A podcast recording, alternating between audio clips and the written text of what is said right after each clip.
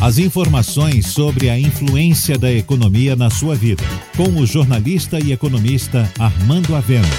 Falando de economia.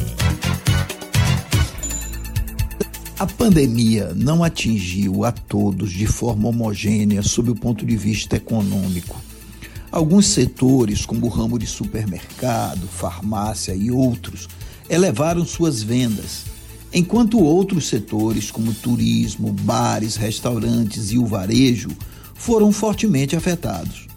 Sob o ponto de vista da renda de cada pessoa, deu-se o mesmo movimento. Alguns segmentos viram sua renda mensal desaparecer. Outros passaram a ter um importante auxílio emergencial do governo. E houve ainda aqueles que economizaram e muito com a Covid-19 todos os trabalhadores que conseguiram manter seu salário durante a pandemia vão sair dela numa situação financeira melhor do que entraram, pois fizeram uma poupança forçada. A explicação é simples e tem a ver com o isolamento social que tirou as pessoas das ruas. E com isso houve uma redução significativa em suas despesas, de tal modo que no fim do mês o salário passou a sobrar.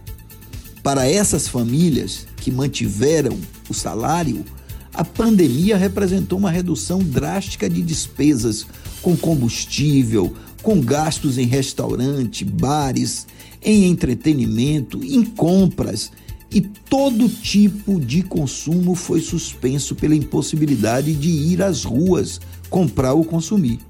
Com isso, Formou-se para essas famílias, ao longo de cinco meses, uma poupança forçada, que agora pode se transformar em consumo e impulsionar a economia. É nessa faixa de renda que empresários e comerciantes precisam começar a atuar, facilitando e estimulando o consumo, pois há uma poupança sobrando que pode ser gasta. Mas essa poupança também pode servir para que as pessoas abram seu próprio negócio já que não dá mais para viver de renda com juros de 2% ao ano.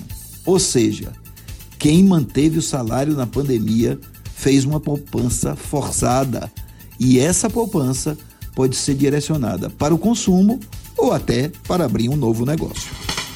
Você ouviu Falando de Economia com o jornalista e economista Armando Avena.